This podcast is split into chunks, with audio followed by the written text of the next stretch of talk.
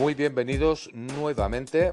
Ya estamos en el programa número 56 de esta cuarta temporada de OVNIS Mundi.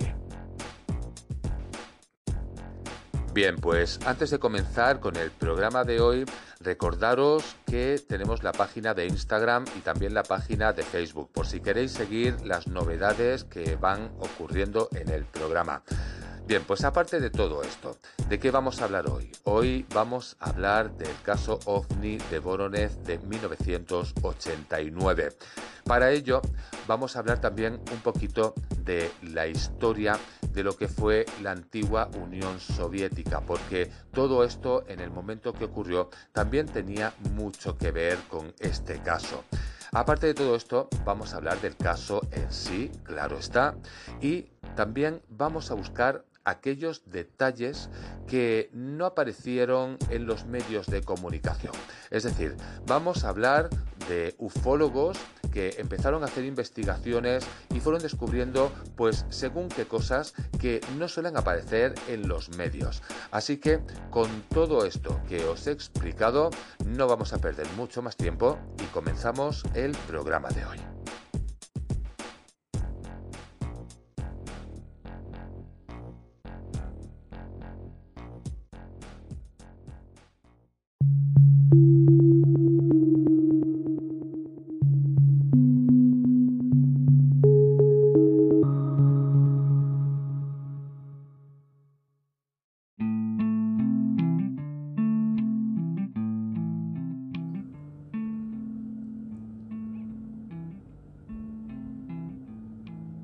Comenzando a hablar un poquito del tema que hoy nos toca, vamos a hablar del ovni de Voronezh del año 1989. Pero necesariamente para hablar de este caso también necesitaríamos saber qué fue lo que ocurrió en aquella época, porque la Unión Soviética en ese momento estaba a punto de la quiebra y a punto de desaparecer. Así que en esta primera parte vamos a asociar la noticia que sucedió en aquel momento sobre el ovni de Voronezh, pero también vamos a hablar un poquito de la historia de la Unión Soviética. Pues para empezar con toda esta historia, nos tendríamos que situar en el 27 de septiembre del año 1989, donde una nota de la agencia de noticias soviética TASS anunciaba un encuentro de la tercera fase en la ciudad de Voronezh. Hablaríamos de un grupo de niños y vecinos que había presenciado el aterrizaje de un ovni del que salió un alienígena con tres ojos. Pues siendo verdadero o no el evento, tuvo eco en la prensa mundial. Al contrario que en Estados Unidos, en la URSS apenas se dieron avistamientos de ovnis durante décadas, o al menos eso es lo que nosotros pensábamos en ese momento. Finalmente, el encuentro de Voronezh se convirtió en una prueba de que el impenetrable universo soviético se había finalmente abierto al mundo. Era la glasnost, la transparencia que había venido a enterrar para siempre el antiguo secretismo de la URSS. Apenas tres años antes, el régimen había escondido al mundo durante días un episodio tan grave como la explosión de la central nuclear de Chernóbil.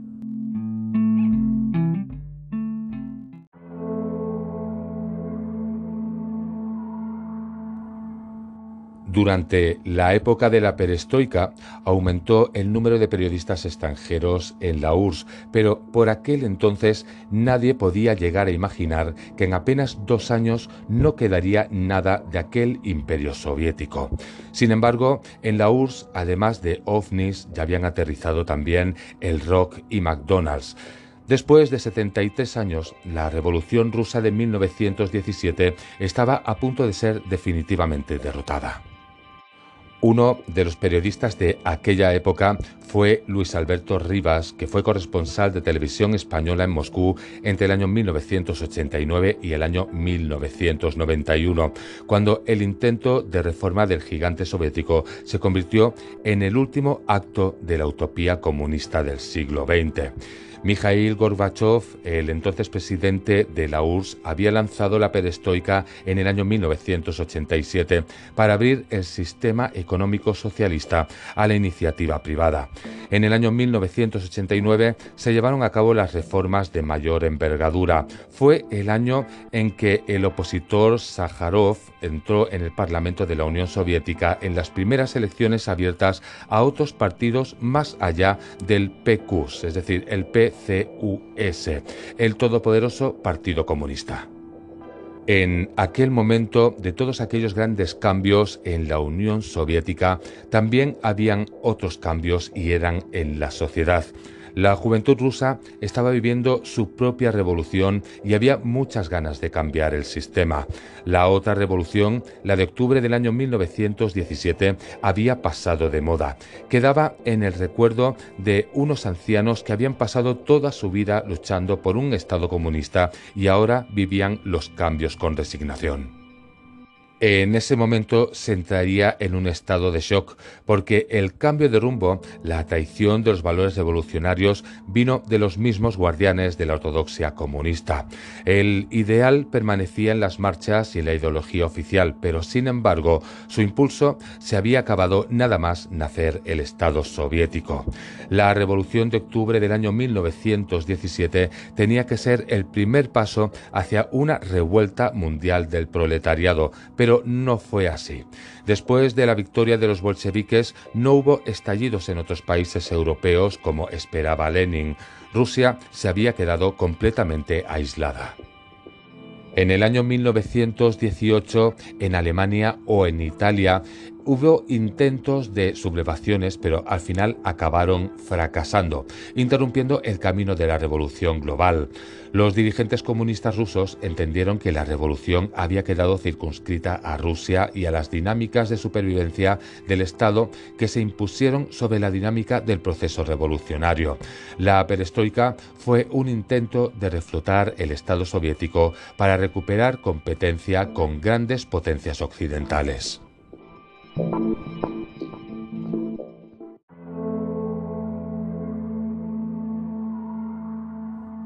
Se habla mucho de la perestroika, pero a menudo se olvida la glasnost, que llevó un viento de libertad entre la población. Las decisiones del partido empezaban a ser cuestionadas públicamente y se relajaba el control sobre los medios de comunicación. El rock, prohibido durante décadas, empezó a sonar en las radios. En la televisión llegaban las tertulias, pero también hubo reticencias y mucha hostilidad contra el desembarque de McDonald's, un símbolo del capitalismo que para muchos significaba aceptar la incapacidad de la URSS para alimentar a sus ciudadanos más allá de los productos básicos. La comida variada tenía que llegar del extranjero. Entonces, en la Unión Soviética había pocos bares y a menudo las estanterías de los grandes almacenes estaban vacíos. Podríamos decir que la glasnost y la perestroika son la respuesta a dos problemas que el Estado soviético arrastraba casi desde el principio. La URSS no pudo competir económicamente y militarmente con Occidente. Las necesidades de defensa prevalecieron y privaron constantemente de recursos que habrían podido dedicarse al bienestar social, contradiciendo el espíritu revolucionario originario. Otro problema que también arrastraba el Estado soviético sería la falta de representatividad. Al principio no se estableció el régimen de partido único. Se implantó durante la guerra civil contra las fuerzas fieles al zar entre 1918 y 1921. Así que de este vicio se acaba haciendo virtud y se consolida un régimen de un solo partido que acabaría con las disensiones internas, un obstáculo que perjudicará a la modernización del Estado soviético. Podríamos decir que en la última etapa de la Unión Soviética, Gorbachev no quería un cambio de sistema. Su objetivo era un socialismo de estilo escandinavo. Con la caída también de la fe en la ideología comunista y en el materialismo científico, los rusos volvieron a la religión y a lo espiritual en busca de certezas. Las iglesias ortodoxas, durante muchísimo tiempo que estuvieron estigmatizadas, volvieron a llenarse. Con la glasnost, la prensa soviética empezó a funcionar de manera sorprendente. Sin embargo, no transcurriría demasiado tiempo cuando la situación se volvió imposible de controlar, estrangulada entre los que pedían llevar a cabo cuanto antes la transición hacia una economía capitalista y los militares que se oponían a profundizar en las reformas. En ese momento, Gorbachev tenía dos metas. Quería cerrar la Guerra Fría que había sustraído recursos importantes para volver a competir con el mundo occidental.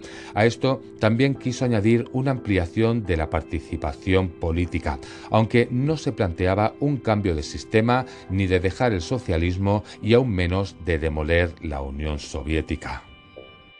No obstante, el último heredero de Lenin no fue capaz de mantener las riendas de la transformación que había desencadenado. La URSS había empezado a desmembrarse con la independencia de todos los estados que habían formado parte de la Unión. El 25 de diciembre del año 1991, Gorbachev dimitió en un discurso televisado.